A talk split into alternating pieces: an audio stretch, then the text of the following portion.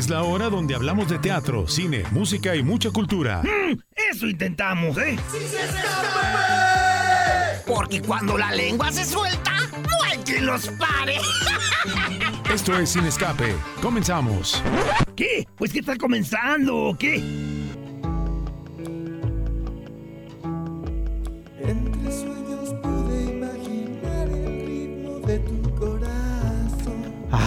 Hasta miedo me da interrumpir al señor Lucas. Oh, bienvenido Luis Adams, ¿cómo estás? Bien, ¿y tú, Pablo? Bien, bien, estamos escuchando Besos y Dulces, la Ajá. reciente, el reciente sencillo de este músico tapatío, que si bien comienza como un susurro, Ajá. de repente llega con sus charros semifenomenales y muestra el estilo ya característico y único de Lucas. Oh, porque muchos han de saber que yo soy muy especialista o muy crítico en buscar nuevas voces, nuevos sonidos. Claro, claro. Y es difícil encontrar. Lucas O, desde que lo descubrí hace ya un par de años, me ha convencido y cada vez que saca eh, tema nuevo, sigo de su lado, sigo apoyándolo y me sigue sorprendiendo. Esta es una canción honesta que efectivamente Ajá. es un canto de amor. Y, ¿por qué no? Cursi, como dice la canción. Pero es que efectivamente la letra es la protagonista. Los instrumentos están por ahí meciéndose de un lado a otro, unas trompetas hermosas, los coros, eh, se hace genial cómo lo, los colocan, pero es una canción cursi que no empalaga, hay que decirlo, una canción muy hermosa que la pueden encontrar ya en todas las redes y que seguramente la- las va a enamorar. Es Lucas O y el tema, pues ya dijimos, se llama Besos y Dulces. Oh, muy bien, muy bien. Oigan, pues estamos ya totalmente en vivo en Cinetcape 1250 AM. Vamos a tener un programa muy nutrido, compadre. Sí, va a haber desde Star Wars hasta música y cine. Y Ah. cine tapatío. Entonces. Cine tapatillo. Ay, cierto, Frank. Sí. Frank Rodríguez, ojalá sí lo Entonces- encontremos, va a estar aquí con nosotros. Ya. Si no, pues lo- ahí lo echamos por así todo, pues. Pero bueno. el señor sí también, de todo. Jorge Cole va a estar también Sí. hablando de, su, de sus comentarios, estrenos, ¿verdad? De sus estrenos. Eh, vamos a hablar también con, con Carlos Mayorga, Que él es el organizador del desfile de las del galaxias. comité organizador. Es, es del comité organizador, así es, del desfile de las galaxias. De la Legión 501. ¿Y qué tal Sí. si le damos de una vez la, la bienvenida? Porque ya llegó también nuestros siguientes invitados, ¿eh? Ya están por aquí. Por eh, cierto, no sé si me comentaron mal o si me chismearon mal, pero. Pues que ya van más de 20 años eh, sin escape.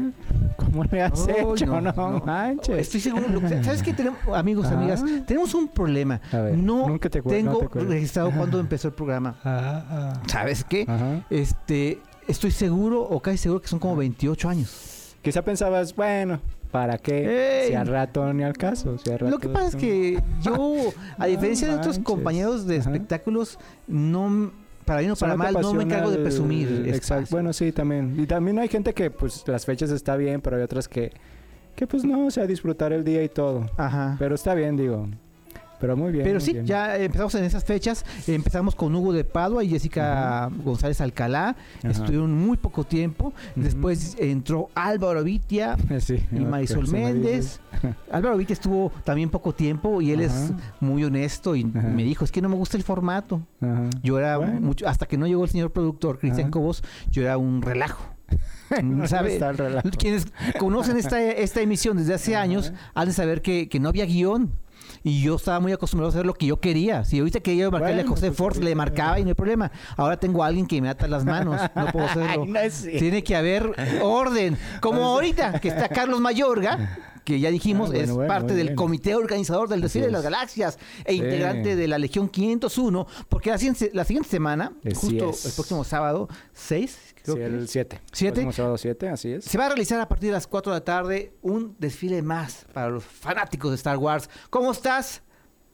Muy bien, muchas gracias por el espacio y por estar, dejarme platicar un poquito aquí eh, con ustedes del evento. No, Un placer, Carlos Mayorga, un honor que estés aquí con nosotros y adelante, el, el micrófono está abierto para que nos compartas qué sucederá la siguiente semana en las calles de Guadalajara, que justamente el desfile comenzará aquí a unas cuadras en Avenida Vallarta y Enrique Ujú. Díaz de León. Sí.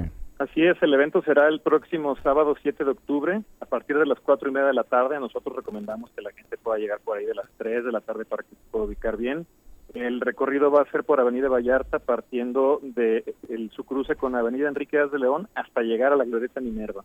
Son tres kilómetros de recorrido donde podrán disfrutar de más de 300 personajes con armaduras y disfraces nivel película, porque los que desfilamos somos parte de la Legión 501, que es el único club avalado a nivel internacional por Disney y por Lucasfilm, y también la Legión Rebelde, pues que son ellos lo- la parte buena y nosotros la Legión 501 la parte de los villanos, ¿no? Básicamente por ahí va la cosa. Eh, una pregunta, a lo mejor que se te va a hacer absurda, pero eh, traigo esa curiosidad. Ah, ¿Cuánta gente eh, acude a este desfile ahora después de que Disney eh, se apoderó o está creando un universo mucho más grande de lo que uno se imaginó al, al, eh, ver ya en, en montones de series, de películas? ¿Hay más fans? ¿Hay más fans contentos? ¿Hay más asistentes con ustedes? Muy buena pregunta. Fíjate que Star Wars es un fenómeno transgeneracional. Llevamos como en la tercera generación, ya lo vieron abuelos, papás, hijos, y llevamos por la cuarta. Entonces, eh, ahora que Disney tomó la rienda del proyecto, pues está haciendo contenidos para absolutamente todos, incluso hasta para niños de dos, tres años, está sacando cuestiones ahí educativas, hasta las series que ahora vemos en, las plataformas oficiales.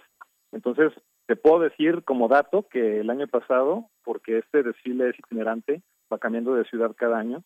El primer desfile que se hizo fue aquí en Guadalajara, luego fue en Campe en Monterrey, luego en Campeche, luego se cortó por la pandemia, el año pasado se retomó en Ciudad de México y ahora regresa a Guadalajara. El año pasado hubieron 56 mil personas que fueron a ver el desfile. Obviamente allá en la Ciudad de México pues hay más densidad de población, acá en Guadalajara pues somos menos y seguramente pues también seremos menos este eh, asistentes, pero pues esperamos que, que, que sean la, el mayor posible, sobre todo pues para celebrar esto, porque algo que olvidé también decirles es que de estos 300 asistentes, pues son integrantes de, de, la Legión 501, pero de todo el mundo, o sea, viene gente de Austria, viene gente de Costa Rica, viene gente de Colombia, de Guatemala, de Perú, este, de, de Chile, etcétera, etcétera, ¿no? Justo eso te quería preguntar, Carlos, que no nada más es un, eh, digo, un desfile para que nosotros los tapatíos veamos eh, desfilar a ustedes, sino que es como un encuentro para, para ustedes, ¿no? Como, como fans. ¿Qué, ¿Qué se siente o qué experiencia es eso, el compartir un gusto con gente de todo el mundo y que ahora pues tendrán contacto directo? Fíjate que es padrísimo porque, bueno, también como parte informativa, eh, Ujú. la Legión 501 se dedica a hacer labor altruista todo el año. Nosotros, Ujú. con nuestros trajes, con nuestras armaduras, visitamos casas hogar, asilos, hospitales, escuelas, etcétera, etcétera. Entonces, digamos que este desfile anual es como pues nuestra celebración, ¿no? Interna también, digamos, y también sirve justo para lo que dices, para conocer a todas las personas que conocemos por medio de las redes a veces, pero que no conocemos de manera física, y pues cada vez pues van creciendo las conexiones y las amistades y, y cada vez nos vamos extendiendo más, ¿no? En el 2017 fuimos puros mexicanos y ahora pues ya vienen gente de más de siete países, ¿no? Claro. Además, este desfile es, eh, un, pues importante porque además, eh, bueno, me gustaría que nos compartieras, Carlos, eh, para, así- para ser parte de la Legión 501, pues hay eh, muchos requisitos. Uno de ellos es justamente que todos los atuendos son, eh, pues prácticamente como si fueran de cine, ¿no? Y eso va a otorgarnos además, digo ya, en, este, en esta etapa, en este paso, pues un desfile pues prácticamente muy memorable, ¿no? Así es, bueno, eh, de los requisitos principales son ser mayor de edad, tener una armadura exactamente como se ven en las películas y esto no es a criterio de nosotros, es a criterio de más arriba de gente de Disney, porque el acuerdo que se tiene con Disney es decir, pues ellos nos permiten usar sus personajes, pero a la vez también ellos también nos requieren a veces para cuestiones comerciales que pueden ser desde activaciones de marcas o que pueden ser salir en sus programas. Va a venir gente acá al desfile que ya ha salido en las series recientes de Disney, porque pues a- ellos se ahorran, digamos, pues ahí un presupuesto importante si les hablan a esto, a- a- si nos hablan a nosotros del club, porque imagínate les cuestan los trajes, los viáticos y todo. Entonces, Sí. esto es nada más para asegurarles lo impresionante que están estos trajes, pues, ¿no? Y de la parte de la Legión Rebelde, que son un club invitado, nosotros invitamos en esta ocasión, pues imagínate, viene Chewbacca, viene este, robots, vienen motocicletas esas que vimos en las películas, o sea, en realidad es un es un espectáculo impresionante, yo siempre lo, lo digo que 300 personajes no los van a ver en ninguna parte del mundo, en ningún parque temático de los que existen en Estados Unidos, no los van a ver tantos personajes juntos. pues. Disculpa si ya lo comentaste, pero una vez terminado el desfile, ya eh, ¿no hay más eventos alrededor? ¿O haber algún tipo de, de conferencia, algo donde se puedan acercar más a, a los personajes, además del desfile? Fíjate que por cuestiones de seguridad eh, para los mismos asistentes y, y también por para desocupar las calles rápido, el, el Ayuntamiento de Guadalajara nos pide desocupar lo más pronto posible las calles y, y por, por lo mismo no va a haber oportunidad de fotografías ni de ningún, convivio ni nada porque Mm. suele, suele acumularse demasiadas personas y eso también pone en riesgo un poquito la seguridad. Entonces, la instrucción es desocupar lo más pronto posible. Sin embargo, si se meten a nuestras redes sociales de nuestro nuestro grupo de aquí de Occidente de la región 501, que son arroba Rancor Hunters, arroba Rancor Hunters, ahí van a ver un- toda la agenda, lo estamos anunciando durante todo el año, pues, ¿no? O sea, es un evento próximo que vaya a haber, nosotros lo anunciamos ahí para que vayan y se tomen la foto, porque además de todo, casi siempre esos eventos, pues son también de beneficencia, ¿no? Acabamos de estar en la carrera de la Cruz Roja, que fue reciente, ahí estuvieron varios personajes y ahí sí hay mucho tiempo para que se tomen no una, sino las fotos que quieran, pero esta no es la ocasión tampoco. Muy bien. Muy bien. Pues ah, ya escucharon, se mm, percibe, se siente que va a haber mucha seriedad, mucha, mucho control, mucho profesionalismo Sí. y eso es bueno para acudir con toda la familia. Sí, de hecho es un evento de corte absolutamente familiar. Está invitado los niños, los abuelitos, las familias, etcétera, etcétera. Se pueden llevar todos los fans si quieren sus gorras, sus playeras, sus banderines, todo lo que quieran que, que los haga ver como fans. Están súper invitados, pero sí es importante decir que esto es un desfile y no una marcha. Pues no los estamos invitando al público a que se unan a nosotros, porque en realidad solamente desfilarán estos dos clubes invitados, la Legión 501 y la Legión Rebelde. Todos son bienvenidos a celebrar Star Wars con nosotros ese día. Pues mucho éxito. Carlos Mayorga. Muchísimas gracias por eh, aceptar la entrevista y ahí estaremos la siguiente semana para ser parte de esta celebración. Muchísimas gracias, los esperamos a todos. Gracias. Vamos a un corte porque tenemos más invitados. La lengua no les para y tenemos que ir a un corte. ¿Qué? Tenemos que ir a un corte. Búscanos en Facebook como Sin Escape Radio. DK 1250. Hey, ¿sigues aquí? Ya estamos de vuelta en Sin Escape. Comunícate a cabina 33 36 47 83 83 o al 33 36 47 74 81. ¡Eh! Estamos de regreso en Sin Escape cuando son las 2 con 17 minutos y 36 segundos. No, 37 segundos. Perdón, 38 Sí, bueno, segundos. bueno, sí, ya lo que 39, sí, 40. va, Vamos, vamos, vamos. Oye Luis, qué, ¿Qué gusto, pasa? qué gusto, qué gusto Ajá. poder ver a estos invitados. Vamos a la entrevista. No te escapes de esta charla imperdible. ¿Quién no ha escuchado esto? Muchos, pero no de esta forma.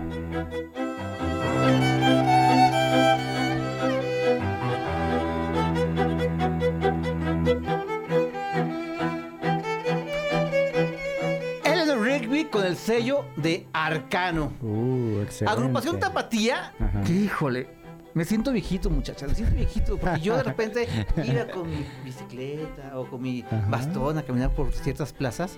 Una en particular que está aquí por López Mateos y Mariano Otero. Ajá. Y me tocaba verlos y escucharlos. Sí. Porque era muy poco peculiar ver un talento tan joven eh, con tanta expertise, ti- eh, tienen una- un oído y una agilidad para tocar tremendo. Pero estoy hablando hace... No fue hace ¿Hace tanto. cuánto estaban tocando en No, plazas? no bienvenidas, bienvenidas eh, Erika y Sara, Sara del grupo Arcano. Faltó su hermano, ¿verdad? Pero un placer que estén aquí con nosotros. Muchísimas gracias y por invitarnos. No, al contrario, porque van a hablar de un concierto que van a estar aquí en Guadalajara, en su tierra. Pero un poco de contexto.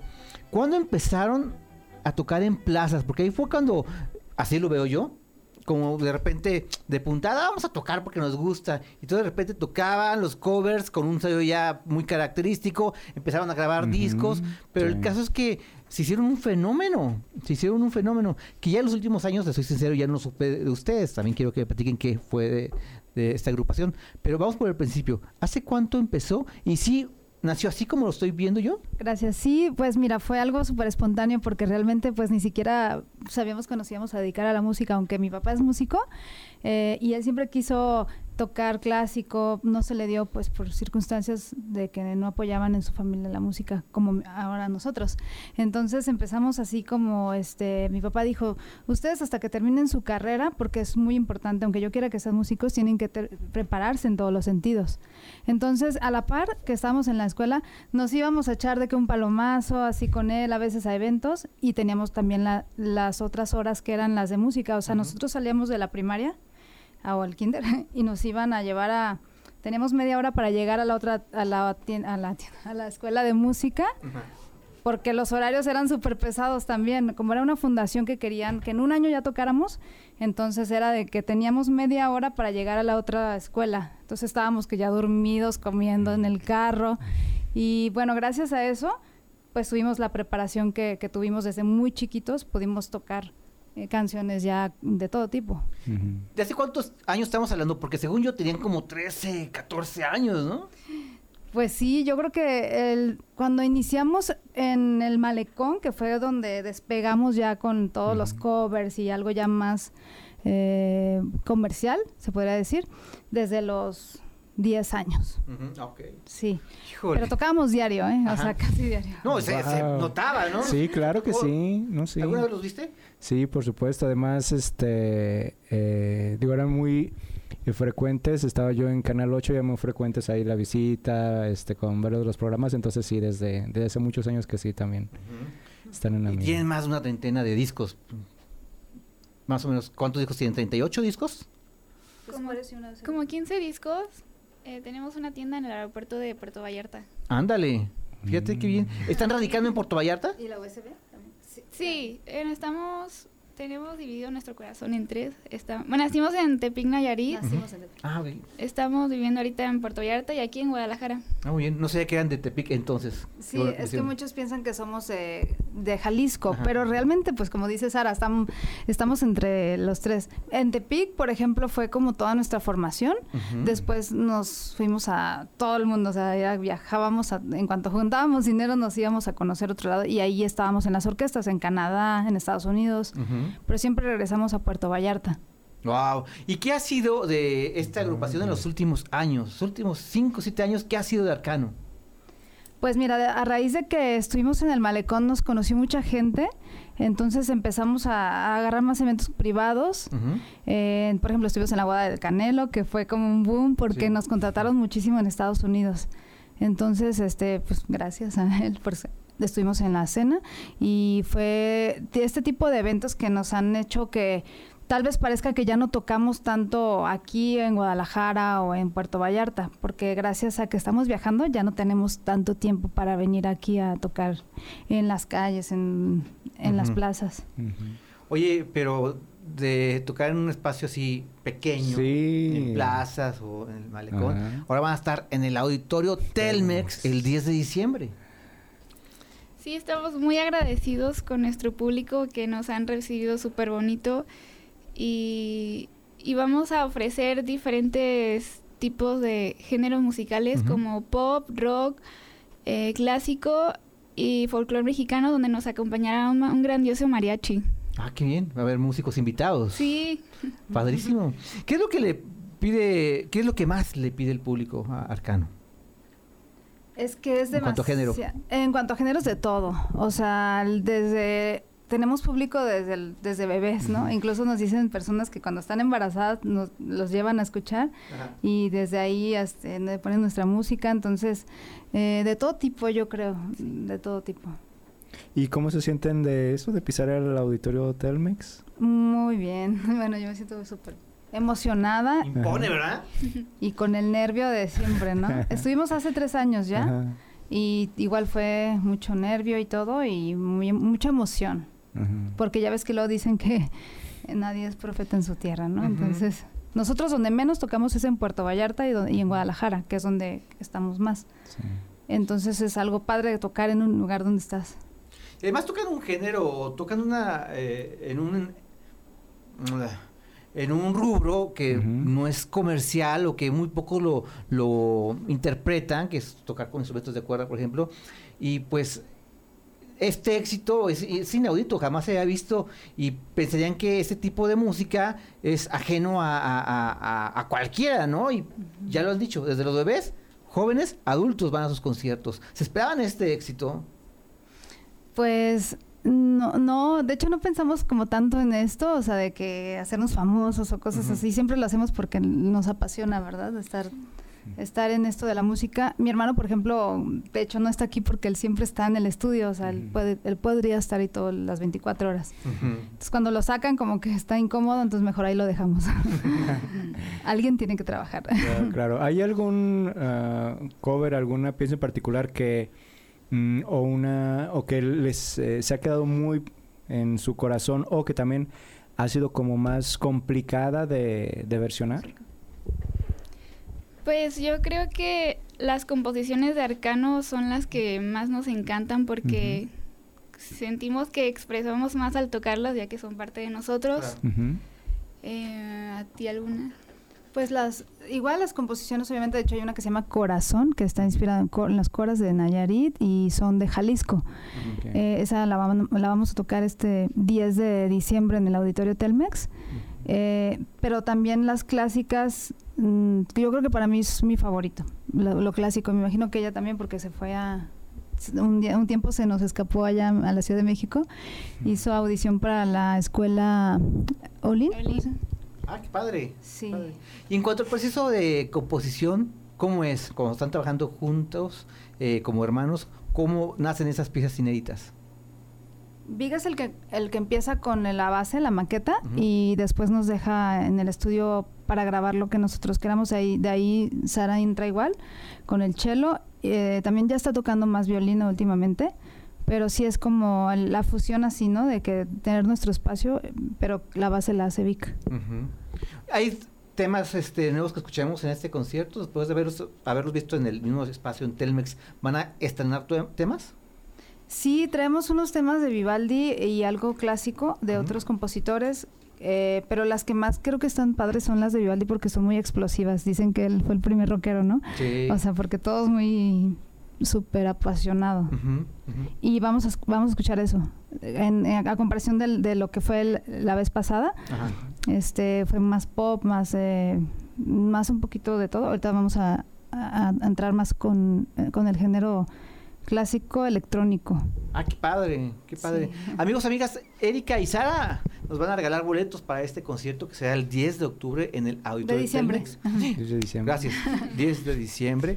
Y les vamos a decir más adelante en los siguientes programas para que este, a través de alguna trivia o alguna eh, alguna experiencia que manejamos aquí en, en cabina, pues podrán llevarse algunas cortesías que nos quedan dar hoy. Pero dije, no, espérense, espérense, más adelante. A ver si incluso después con tu hermano hacemos un phone y platicamos más sobre el evento. Porque Sí. queremos que la gente vaya, los aplauda, los, los conozcan y los, resco- los reconozcan, por supuesto, ¿no, Luis? Sí, es así. Es una oportunidad. Si no se han topado con ellos, creo que si estás en Guadalajara es muy poco probable que no te los hayas topado. Pero si los has escuchado y dices, ah, ya sé entonces quiénes son, esa es la oportunidad de disfrutarlos y en un escenario este como ese auditorio, eh, sí, imperdible. Saludos a Vic, por, fa- por favor. Muchísimos saludos a él. Claro que sí. eh, y a ustedes dos, muchas gracias por haber venido aquí a, a Sin Escape. No sé si quieran agregar algo. Las redes. Nos pueden seguir en nuestras redes como Arcano Oficial. Y la venta de boletos está en Andares. En la, bueno, en Andares está ahí en la entrada. Eh, tenemos en la Gran Plaza y Plaza Patria, porque luego nos dicen que se les complica de repente ahí en internet. Ajá. Que también estamos en ticketmaster.com.mx. Ah, muy bien. Pues Muy es fácil así que llegar a los boletos para que antes de que se acaben, agarren buenos lugares. Ujú. Bien. Chicas, muchísimas gracias y mucho éxito. Nos vemos Gracias. el 10 de diciembre. 7 de la noche. Muy bien, tempranito. Vamos a regresar temprano a casa. Sí, Sí. está bien. Sí, bueno. Bueno, está bien. Va muchas familias y muchos sabe. niños, por eso lo hicimos pensando en, en ellos también. Ah, Es un bien. show de que dos horas y media, dos horas. De hora y media. De hora y media. Hora, hora, cuarenta. Sí. Y yo quisiera agregar algo súper rápido nada más que los todos los padres de familia que me estén escuchando, digo, es un honor estar aquí y tener este espacio, pero sí quisiera decirles como a todos sus hijos que les inculquen algo de ya sea arte, deporte o lo que sea, pero eso hace mucho que los niños se depriman y no caigan en otras cosas. Muy bien. Muy bien. es una muy buena invitación. No se queden solamente adictos a las pantallas. Sáquenlos de las pantallas, por favor. Y hablo de cualquiera, ¿eh? Sí. De cualquier pantalla que están haciendo que los niños estén más robotizados que los jóvenes de ahora. Y que no se quejen de los niños, de los papás que son los que los dejan. Sí, sí, por Ahí supuesto. está la raíz. Qué bueno que hace ese, ese apunte. Efectivamente, nosotros los papás somos los culpables por no, no darles esa. Nosotros lloramos y ahora lo agradecemos. Exacto. Muy bien, muchas gracias a Erika y a Sara. Y pues el 10 de diciembre estaremos ahí. Gracias. Muy buenas tardes. Vamos a un corte porque vamos a hablar de cine regresando aquí en Cine Escape. En un momento regresamos a Sin Escape. No le cambies. ¿Tienes un mensaje? Comunícate ahora 33 36 47 83 83 y 33 36 47 74 81.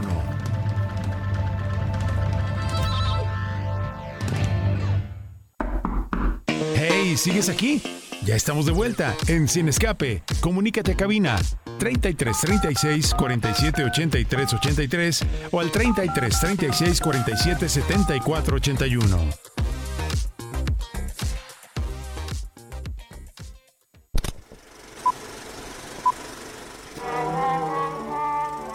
Es momento de apantallarnos.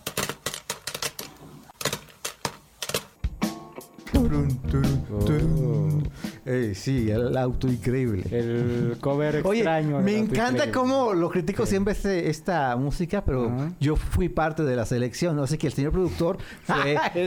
Sí, no, no fue una Chales. imposición del señor productor, Yo amigos, la amigas. elegí. Siempre hay una, una gestión entre todos, ¿no? Muy bien. Por cierto, ¿Qué pasó? eh, Alejandra Magallanes está en los controles. Sí. Muchas ¿No la gracias, Alejandra. Que nos saludamos. No saludamos. Hora después. Sí, como no me invita a su programa, pues, no sé ni siquiera por qué la saludo, la verdad. Es que, ¿sabe- ¿sabes qué? Ah. Se cree mucho porque tiene el control aquí en la cabina, porque piensa que me va... Está bien, está bien, perdón Alejandra, perdón, sí, te quiero ves. mucho, eres excelente, tu programa es maravilloso, ¿eh? Eres única, siempre te he admirado y querido muchísimo, como al señor Jorge, Jorge Cole, porque vamos a hablar de séptimo arte. ¿Estás ahí, Jorgito? Hola, claro que sí, aquí andamos. Buenas tardes, ¿cómo están? Muy bien contento, amigo, bien contento porque vas a recomendar, como siempre, pues buenas eh, opciones en pantalla grande y o en plataformas. Así que el micrófono es tuyo, amigo. Así es, hoy tenemos una selección variadita y vamos a empezar por el streaming. Yo les tengo una pregunta, si, si les, si les cuestiono, ¿quién es el personaje más famoso de Argentina en cuestión de Mafalda. Ni te dejé. Maradona. Bueno, también, ah. No, en cuestión de quién es Mafalda, en efecto. Y saben que es un personaje que ha roto barreras y que en su momento, pues también ha sido un suceso social eh, por todo lo que con la carga que conlleva el personaje. Ajá. Y quizás es un personaje que a veces pienso ha perdido vigencia, pero ahora que estaba viendo este documental que se llama Releyendo a Mafalda, pues descubres que no, que incluso estaba muy adelantado a su tiempo, que Sí. obviamente fue una respuesta social de los 60, pero que ahora la vigencia pues sigue siendo quizás la misma o mayor, porque este personaje pues es una niña, pero aún así cuestiona el mundo de una forma en que a veces ni los adultos hacemos, ¿no? Y una creación de. Pino. Entonces, quizás a mí es un personaje que a mí me gustan mucho los, los cómics, ustedes lo saben, pero quizás fue un personaje que a mí nunca me interesó, nunca me gustó y a la fecha no me gusta.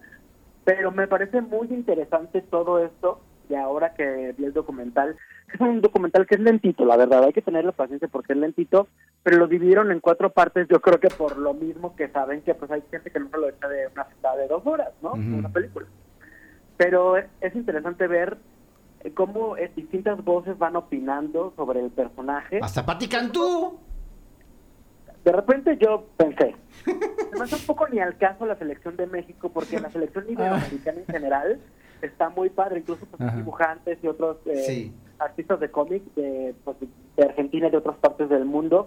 Muchas voces argentinas, creo que sí hicieron falta más voces iberoamericanas en general, sobre todo una buena selección mexicana que no hubo. Daniel Sosa también es cuando, pero ¿qué tiene que hacer ahí? Nada. Nada. Pero bueno, creo que conocer más sobre el personaje, sobre los amigos de Mafalda, que también eran una cosa maravillosa, eh, hace muy interesante para los que conocen el personaje, incluso para los que no lo queremos tanto, porque en sí, pues sí fue un fenómeno social, entonces ver el detrás de a mí siempre me ha parecido muy interesante y creo que ese es el fin de los documentales. Ay, Jorge, te voy a... Pues cada ahí. quien, Pablo, tranquilo, pues no a todos les gusta todo. Bueno, pues. hay que decir, eh, está en Disney, en, En Disney Star Plus. Plus. Y- En no, Star Plus, en las dos. en Disney. No, en Star Plus no. ¿Ah? Sol- Solamente ¿Ah, no? en Disney, según yo. Pero bueno, si no busquen los dos, pero yo la vi en, en Disney. Ahí la, Ah, bueno. la encuentras. A lo mejor está en- Efectivamente, porque el día del estreno cumplió 50 años, 59 años de vida esta, este personaje, que muy bien lo están narrando desde el, desde cómo nació, Ajá. desde cómo nació, incluso cómo se fue modificando eh, eh, a nivel gráfico este Ajá. personaje. Y bueno, la siguiente recomendación, mi querido amigo. Bueno, nos quedamos ahí en streaming también porque eh, Wes Anderson pues es un creativo maravilloso, ¿no? Entonces estrenó cuatro cortometrajes en Netflix que eh, están basados en los cuentos cortos de Roald Dahl. ¿Quién es este hombre o por qué su relevancia? Se han adaptado más historias de él, que son, por, la más conocida puede ser Las Brujas o Matilda o, o eh, Charlie la fábrica de chocolate, o sea, que se ha hecho ya la tercera versión para este año. Entonces, este hombre que en efecto pues tiene historias que se han convertido en pues, ya en clásicos del cine, pues también tiene cuentitos. Entonces, esos cuentitos Wes Anderson los tomó, los adaptó y ya Netflix estrenó los cuatro que uno se llama Henry Sugar, que está protagonizado por Benedict Cumberbatch. Y bueno, en realidad en los cuatro eh, los actores eh, intercambian papeles, o sea, casi casi aparecen los mismos, de Patel, Rupert Friend, eh, entonces van a ver a, a una serie de personajes que tal cual sí que estás en un cuento, porque te están narrando la historia, lejos de ser una cosa muy cinematográfica, es una cosa muy teatral, como si fuera un monólogo, ¿no? como, si, como si tú, espectador, te estuvieran contando este cuentito con pocas imágenes, pero eh, con esa visión que tiene Wes Anderson de las cosas, con su colorimetría, con su forma de retratar escenarios, con, él- con esa narrativa tan de él, o sea, yo creo que no había nadie más que pudiera retratar estos cuentos más que él. Entonces creo que eso es lo que lo hace más interesante. Hay uno que se llama El Cisne, que es un poquito triste, por ahí uno que se llama Veneno, que también es una fábula como muy interesante. O sea, son cuentitos que son como un dulcecito, digo yo. Perdón mi ignorancia, eh, Jorge. Dijiste que son cuatro eh, producciones que llegan a, Neta- a, Net- a Netflix. A Netflix. ¿Ya están las cuatro arriba o solamente la que acabas de comentar? Ya están las cuatro, las subieron de jueves a, a jueves, viernes. No, Wow. jueves, viernes. O sea, desde el jueves ya las empezaron a subir, entonces ya hoy está la última, ya la, ya pueden Mm. ver los cuatro. Y se- también eh, creo que el más el más largo es el primero, que es el de Henry Sugar, que dura treinta y tantos minutos. Luego está el Cisne, eh, el, atrap- el Atraparratas y Veneno, que, el, que Ajá. duran como unos 17 minutos cada uno. Entonces los Mm. que son rápido y de verdad, pues si son fans de Wanda, de Wes Anderson o de los historias de Randall, pues van a encontrar eh, una muy buena opción para este fin de semana. Ah, perfecto. Muy bien. Hay, hay que verla entonces en Netflix. Las cuatro opciones. ¿Qué más, amigo? Y ahora sí, vámonos a la pantalla grande porque a mí me encanta la ciencia ficción. Eh, creo que es uno de mis géneros favoritos y estrenó una película que se llama Resistencia, en inglés se llama The Creator. Ajá. Creo que, ah, no sé si porque yo soy muy exigente luego con este género, ya de repente me es un poco difícil que me sorprendan. Creo que la película no está mal, pero yo sí les digo, pudo haber sido un poquito mejor en esto.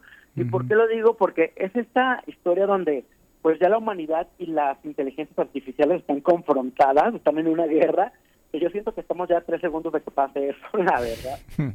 Pero bueno, es la humanidad eh, pues en busca de sobrevivir en contra de estas inteligencias artificiales. Visualmente es muy buena, el mismo es el mismo director de Rock One, esa película que, que hizo Diego Luna para Star Wars. Y pues ese, estos escenarios futuristas pues son muy sorprendentes. De repente ver cómo retratan estos humanos tipo inteligencia artificial, bueno, estas inteligencias artificiales humanoides, pues es muy sorprendente porque ya dices, híjole, o sea, ¿en qué momento son máquinas, en qué momento son humanos? Entonces, creo que esto lo retratan muy bien y pues esta historia de eh, que de repente entren en conflictos éticos, morales y demás, eh, ahí es donde siento que le faltó un poquito más de empuje, porque al final pues creo que lo plantea, plantea un poco de estos, porque al final creo que la salvación de la humanidad tiene que ver con un niño, que seguramente ya han visto por ahí el, el póster o algo así de un niño con cabeza pues de robot, que por ahí va la, digamos, el camino a la resolución de esta película.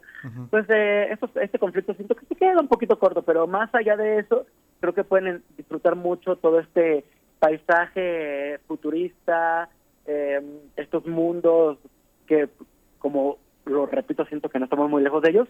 Y es una muy buena actuación de John David que protagonizó Tenant en su momento. También está ahí Gemma Chan, que es una adorada de Liz Adams. Entonces, creo que por ahí hay muchas cosas que la verdad la hacen muy atractiva.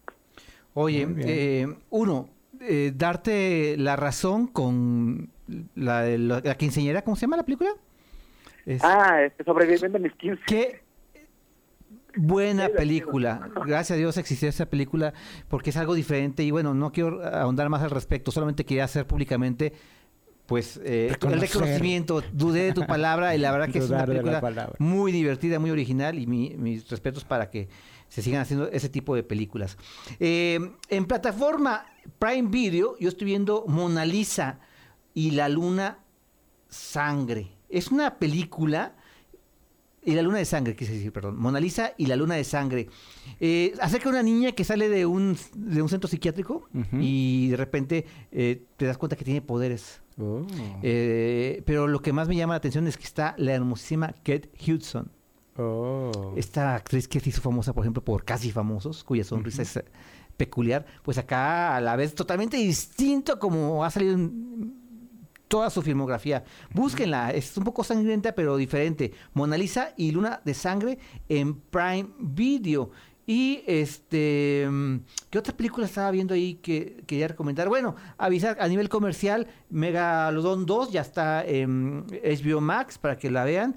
También mi querido Luis, ayer se estrenó The Monster, tú la viste hace mucho tiempo. ¿Los monstruos ya? ¿En, en, dónde se estrenó? En Al HBO. de cuenta. ¿En HBO? Ah. Si tú la viste, es dirigida por Rob Por Zombie. Rob Zombie. Que la verdad es un cineasta de culto en cuanto a cin- cine de terror. Que acá yo empecé a verla y sí le quité, amigo, ¿eh? Pues lo que pasa es que este es muy... mm, haz de cuenta que quiso hacer el, el asunto familiar y como divertirse con los personajes, pero también se nota que no tuvo más que dos pesos. Ajá. Eso sí.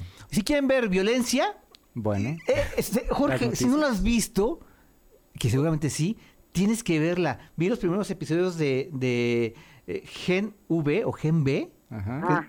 Híjole, claro, claro. qué maravilla de serie. Vi- Violencia, un- este, comedia, personajes muy bien trazados. Creo que es una muy buena precuela de un, otra exitosa serie que ya muchos la han visto, ¿no? Sí, es un spin-off de The Boys, entonces eh, es como la, la, la otra cara de los superhéroes, entonces a mí es lo que me encanta, ¿no? Que lo muestran de una forma más despachatada, no como generalmente los vemos que son heroicos y son perfectos, sino como este otro lado en que pues, pues son una basura básicamente. Ajá. Pues también hay en cartelera está Soul 10, yo esa película la verdad la he visto porque no me gusta mucho ver eso, y para los niños está Pop Patrol, entonces pues, creo que pues sí, hay una cartelera variadita. Los dos ¿Tú extremos. prefieres ver al perrito que ver ahí a, a gente Que ver torturas. ¿Eh? Prefiero ver a los perritos que hacen mutilación. Está bien. Qué Bueno, bueno. yo al revés. Pero está bien.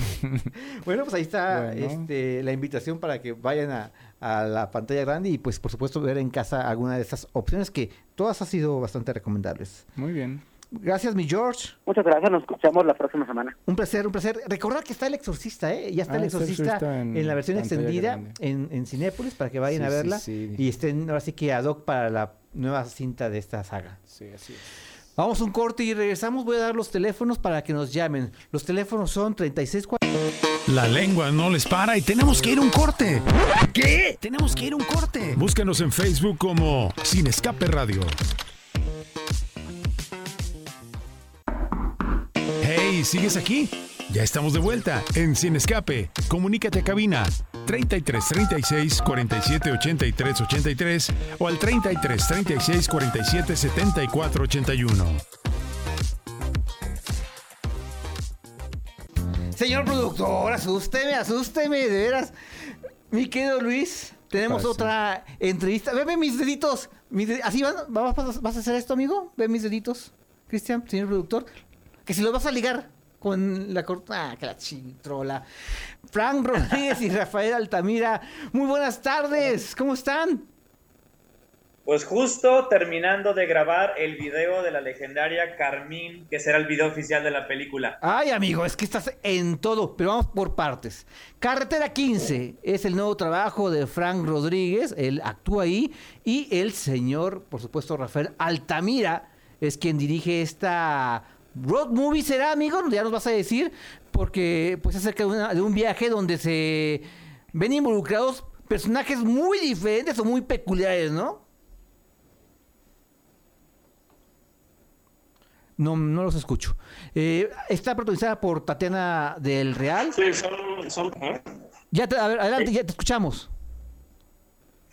Sí, este, son personajes que en los ochentas, digamos que son personajes que se considerarían fuera lo común, ¿no? Fuera la sociedad, como lo que la sociedad evitaba ver en aquellos momentos. Tenemos un personaje que es gay y obviamente pues como eran los ochentas, pues se tiene que mantener un poco dentro del closet para protegerse.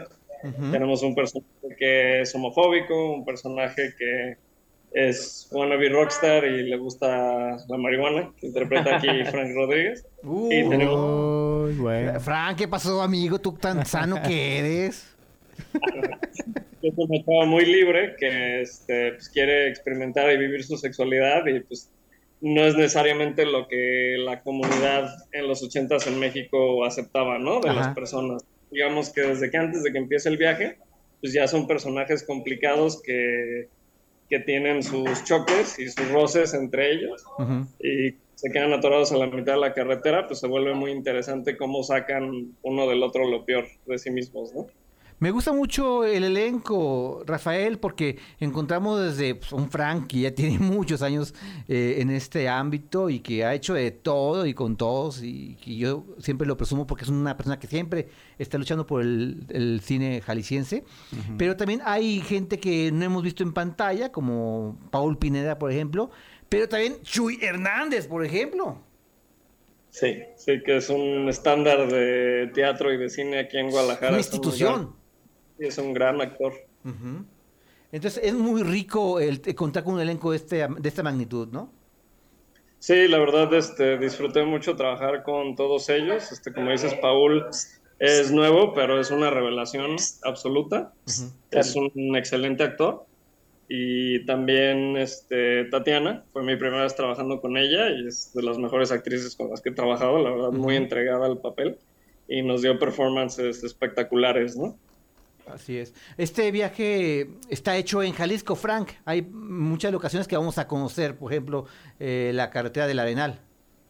Sí, está la Arenal, está, pues también digo la legendaria porque pues, fue de las primeras colonias Jardines del Bosque, las primeras colonias fresas en Guadalajara, eh, que pues se ha detenido en el tiempo esta colonia y pues prácticamente la casa donde se, se hicieron todos los interiores, pues la casa de mi abuela, que yo creo que es así como de los 70s, pues perfectamente Rafa cuando vino a hacer la- la- el scouting, dijo, aquí vamos a hacer varias multilocaciones de los personajes.